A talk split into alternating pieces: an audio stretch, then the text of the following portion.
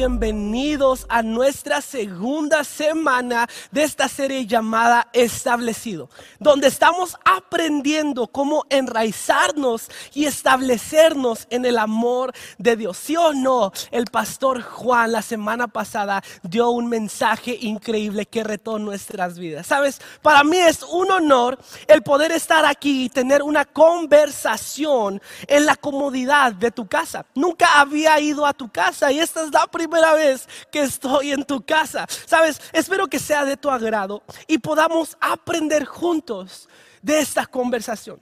Si es así, me gustaría que tú puedas darle like a este video, que tú puedas compartir este video con tus familiares, con tus amigos y hasta con tus colegas del trabajo para juntos poder alcanzar a nuestra Tijuana para Dios. Sabes, en esta semana vamos a conversar sobre escuchando a Dios. Y sabes, si tú y yo vamos a estar enraizados y establecidos en el amor de Dios, vamos a tener que aprender a escuchar a Dios. Vamos a tener que aprender a escuchar su voz. Sabes, muchos dicen que si oramos somos espirituales, otros dicen que si hablamos con Dios somos espirituales. Pero cuando uno dice, yo escucho la voz de Dios, escucho su voz, muchos puedan que digas, tú estás loco. ¿Sabes? Es algo con lo que todos hemos batallado tal vez, o es algo con, los que lo que todos nos hemos reído de alguien. O oh, esa persona escucha a Dios, o, o esa persona dijo que escucha a Dios. Pero sabes, precisamente he aquí de lo que queremos hablar en este día. Dios todavía está hablando y Dios quiere que lo escuches, que tú solamente no lo, que no solamente lo escuches, pero sino también entiendas lo que Dios nos está diciendo Siendo día con día. Sabes, cuando leemos la Biblia tenemos la idea que Dios hablaba mucho en el tiempo de David, en el tiempo de Samuel, en el tiempo de Saúl, que Dios hablaba mucho e, en esos tiempos. Y de alguna u otra manera hemos dicho que Dios en estos tiempos que estamos viviendo ya casi no habla. incluso nos hemos preguntado o hemos preguntado, ¿acaso Dios todavía habla? ¿Acaso alguien todavía escucha su voz? ¿Acaso Dios tiene laringitis? ¿Acaso Dios perdió su voz? ¿Qué es lo que está sucediendo? ¿Sabes? Pero hay que meditar en esta idea por un segundo. En este momento, en este momento preciso, hay personas de todo tipo teniendo conversaciones de todo tipo alrededor, no solamente de nosotros, sino alrededor de este mundo. No podemos verlas pero hay conversaciones aconteciendo en el aire. Hay imágenes, hay videos siendo transferidos, siendo enviados y es algo que no podemos ver.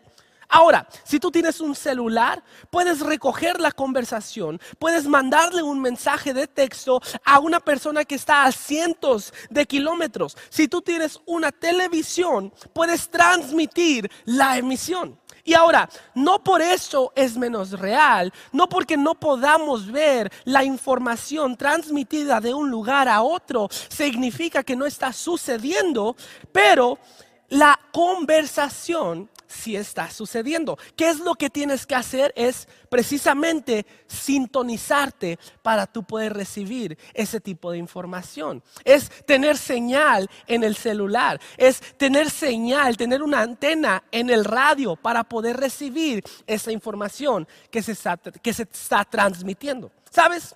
Dios todavía está hablando.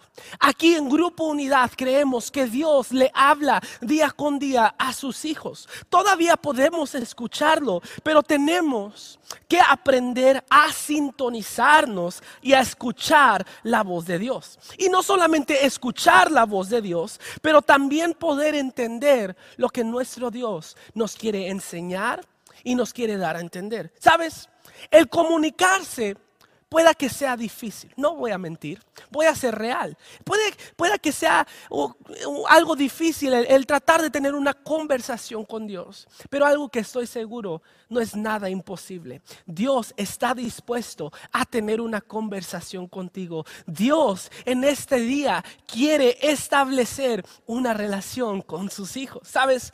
Dios sigue hablando familia. Él sigue contestando nuestras preguntas. Pero recuerda, es importante sintonizarse a la voz de Dios. Entonces, ¿Cómo escuchamos la voz de Dios, Josh? ¿Cómo nos sintonizamos? ¿O cómo aprendemos a ser guiados por Él?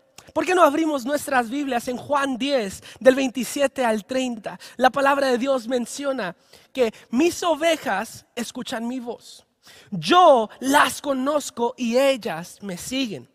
Les doy vida eterna y nunca perecerán. Nadie puede quitármelas porque mi Padre me las ha dado y Él es más poderoso que todos. Nadie puede quitárselas de la mano del Padre. El Padre y yo somos uno. ¿Sabes? Nosotros somos las ovejas y Él es nuestro pastor. Y nosotros como sus ovejas debemos conocer y ser guiados por su voz. Nosotros como hijos de Dios, sabes, no hay ningún error que podamos cometer.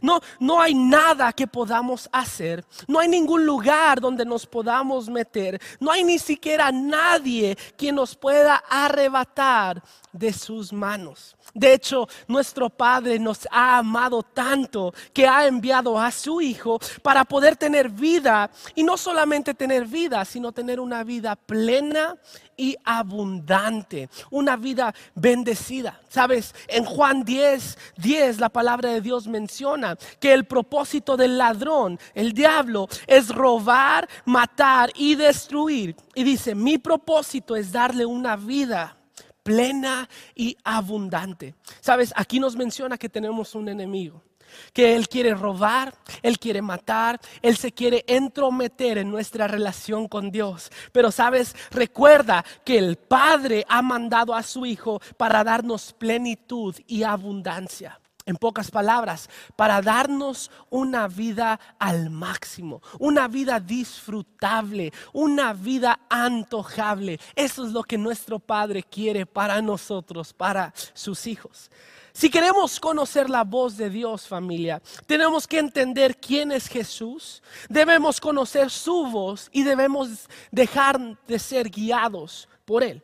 Sabes, hay tres cosas las cuales este pasaje menciona en Juan 10, lo cual me gustaría conversar en este día. Entonces, punto número uno, si estás tomando notas, quisieras ah, escribir esto en tu cuaderno o incluso en los comentarios lo puedes hacer. Punto número uno, Dios quiere que conozcas su voz, ¿por qué?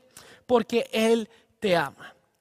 Dios no tiene laringitis. A Dios no se le fue la voz. Dios no está jugando a las escondidas y nosotros tenemos que ir a buscarlos. De hecho, el secreto para escuchar la voz de Dios es aprender a cómo sintonizarnos con Él. Sabes, tal vez tú te puedes relacionar a esta conversación de este día. Tal vez algunos de nosotros estamos intentando de tomar decisiones importantes en nuestra vida. en el matrimonio, tal vez en el trabajo, tal vez en nuestra familia o incluso a punto de emprender una relación con una persona.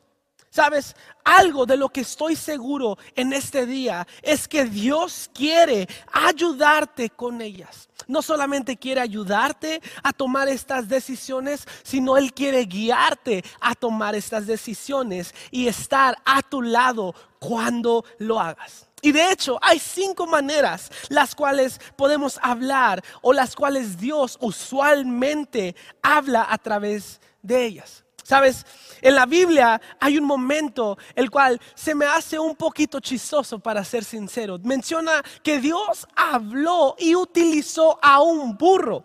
Y algo que he entendido, que si Dios puede utilizar a un burro, por supuesto que me puede utilizar a mí.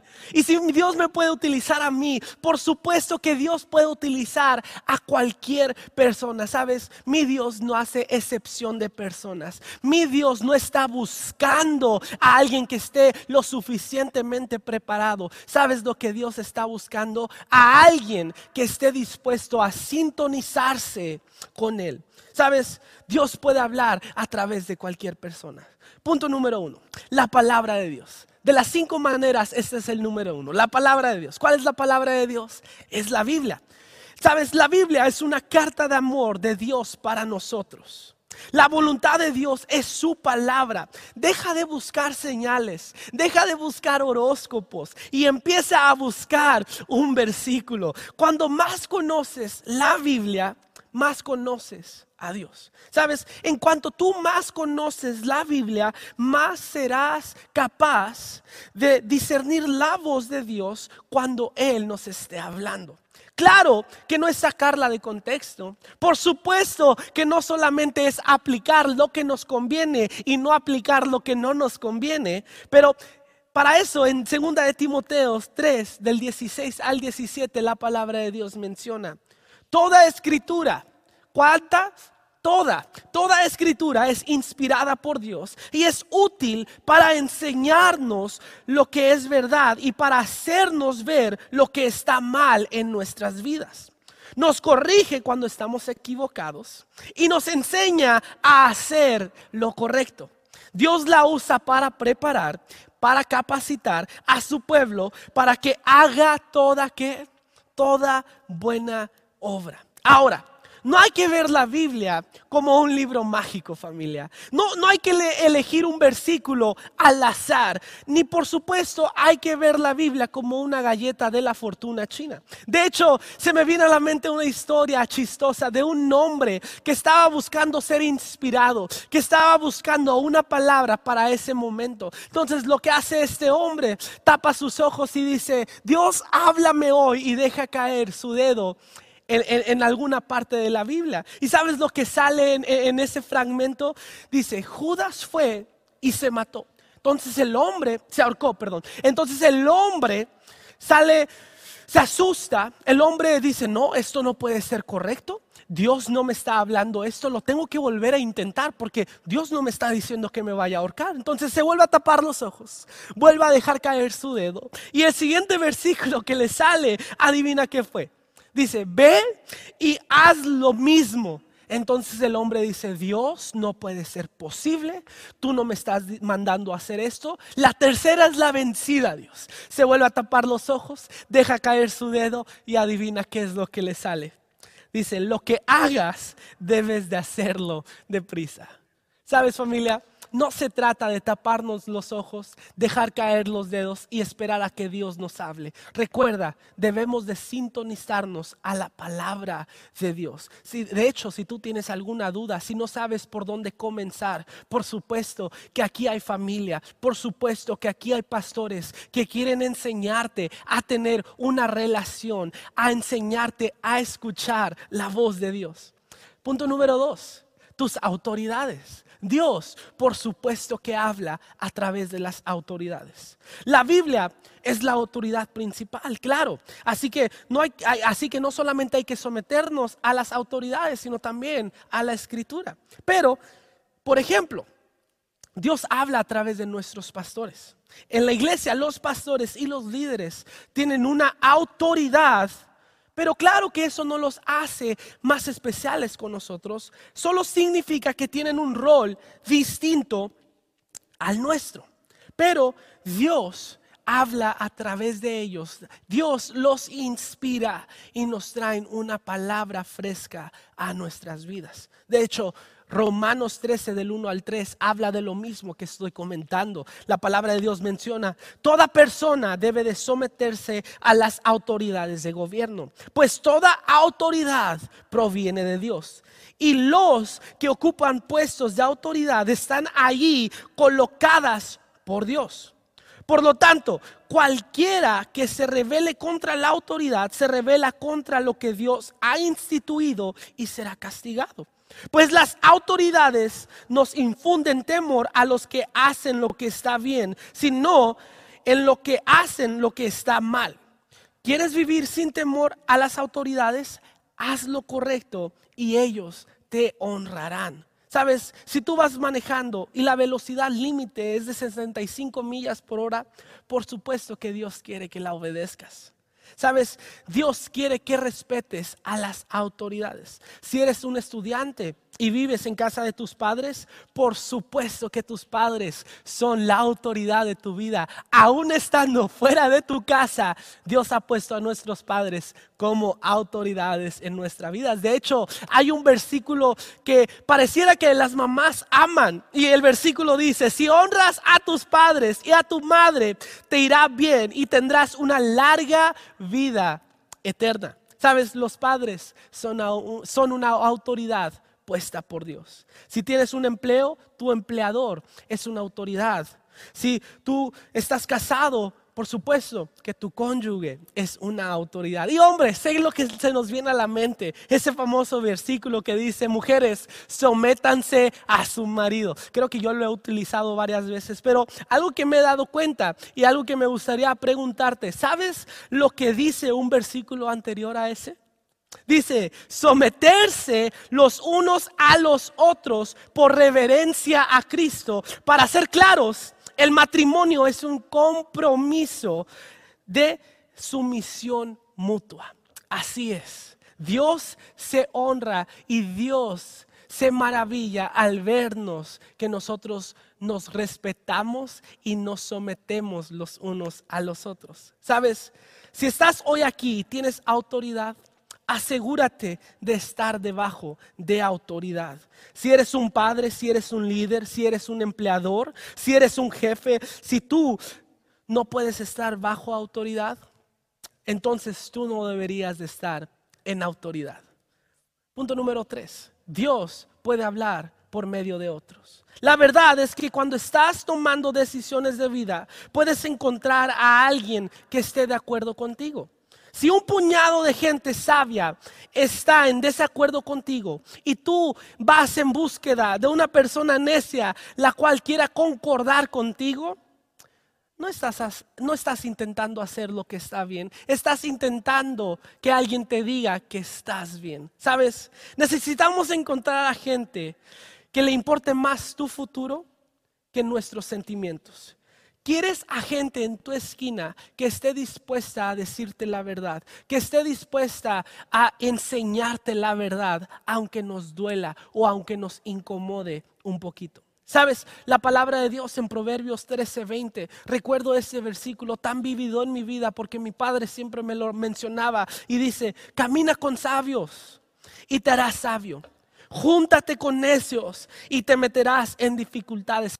Punto número tres, si estás tomando nota, te invito a que lo hagas. Dios puede hablar a través de una voz interior que nos da paz. ¿Qué significa esto, Dios? De vez en cuando el Espíritu Santo te inspira y te atrae a hacer lo correcto. Sabes, cuando te surjan estas inspiraciones o esas atracciones, habla con la gente sabia a tu alrededor. Pregúntales qué es lo que dice la Biblia acerca de esto. Pregúntale a alguna autoridad en tu vida. Hazlo pasar por el filtro de la manera en la que Dios habla contigo. Sabes, es importante pasarla por estos filtros que nosotros tenemos. ¿Por qué? Porque hay un proverbio de la calle que menciona, el ojo no puede ver al ojo. Sabes, necesitamos otra gente que pueda ver dentro de nuestra vida para asegurarnos que no estamos engañándonos a nosotros mismos. Sabes, punto número cinco, Dios habla a través de puertas abiertas y puertas cerradas. Por supuesto que has escuchado esto, si has estado lo suficientemente en grupo unidad o en una iglesia incluso, has escuchado este término de puertas abiertas o puertas cerradas. Sabes, la gente usualmente toma esta idea fuera de contexto. Usualmente una puerta abierta significa algo fácil o una puerta cerrada significa algo que Dios no quiere que suceda. ¿Sabes? Realmente la mayoría de las veces Dios, te, cuando Dios te hable, no va a ser fácil. Dios quiere que confíes en Él. Dios quiere que pongas a prueba tu fe, que, puedas tomar un paso de fe, que puedas decir, sabes que yo voy a confiar plenamente en Él. Y muchas de las veces personas utilizan el concepto de puertas cerradas para una excusa para ser perezosos. Sabes, de esto no se trata. Cuando una puerta se cierra en nuestras vidas, no significa que debemos de parar. Sabes, una puerta abierta es una puerta de oportunidad, pero depende de nosotros el querer caminar a través de esas puertas. A mí me gusta explicarlo de esta manera. Dios no nos limita. Muchas de las veces quien limita a Dios somos nosotros mismos. Debemos de recordar que por cada crisis, por cada problema, por cada situación que estamos pasando, hay una puerta de oportunidad esperando. Y Dios está dándote la guianza y te está atrayendo a tomar la decisión correcta. Por cada crisis hay una puerta de oportunidad. ¿Sabes? Punto número dos. Para conocer esa voz, tienes que conocer al pastor. ¿Quién es el pastor? Por supuesto que es Dios. Comparte tu tiempo con Dios y aprenderás la voz de Dios. De hecho, eso lo puedo relacionar con lo siguiente. Ah, uno, de los días que, recién me había casado al principio, ah, creo que a mi esposa se le quedó sin batería el teléfono. Y, ella recogió el teléfono de una persona y me marcó y, empezó a tener toda una conversación conmigo. Y, yo me saqué de onda, dije, ah, perdóname, pero ¿con quién estoy hablando? Y luego ya de repente la voz tan linda, angelical de Francia me dice, soy, soy yo, tu esposa. Y yo, ah, e, es Francia, ¿qué es lo que pasó? Sabes, muchas de las veces esto nos puede ocurrir Sabes, no dejes que eso ocurra con Dios. Hay que aprender a reconocer su voz. ¿Cómo se hace eso? Teniendo, pasando tiempo, teniendo una conversación con Dios. Esa es la única manera la cual puedes reconocer la voz de alguien. Sabes, todavía no soy padre, pero he escuchado este ejemplo mucho. Uno puede reconocer el llanto de sus hijos. De hecho, yo puedo reconocer el claxon del carro de mi padre porque recuerdo cuando él me recogía de la escuela al solo pitar, yo reconocía, eso debe de ocurrir con nuestra relación con Dios. Al solamente Él hablar, al solamente Él suspirar, al solamente Él susurrar, hay que reconocer su voz.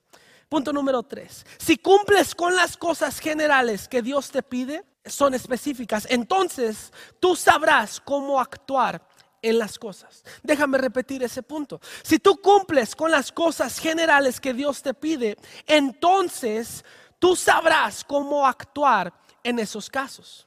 Recuerda que para reconocer la voz de Dios o reconocer la voz de uno, tienes que pasar tiempo con uno y entenderlos. ¿Por qué? Porque es más fácil escuchar, pero se convierte un poquito distinto el entender. Sabes, no se trata de solamente escuchar por escuchar, sino se trata de entender lo que Dios quiere hacer, de entender lo que Dios nos está hablando, de entender la palabra, de ponerla en contexto. Y si tienes dificultad con eso, recuerda, aquí en Grupo Unidad estamos dispuestos a emprender, a caminar a tu lado en esta relación que has tomado con nuestro Dios.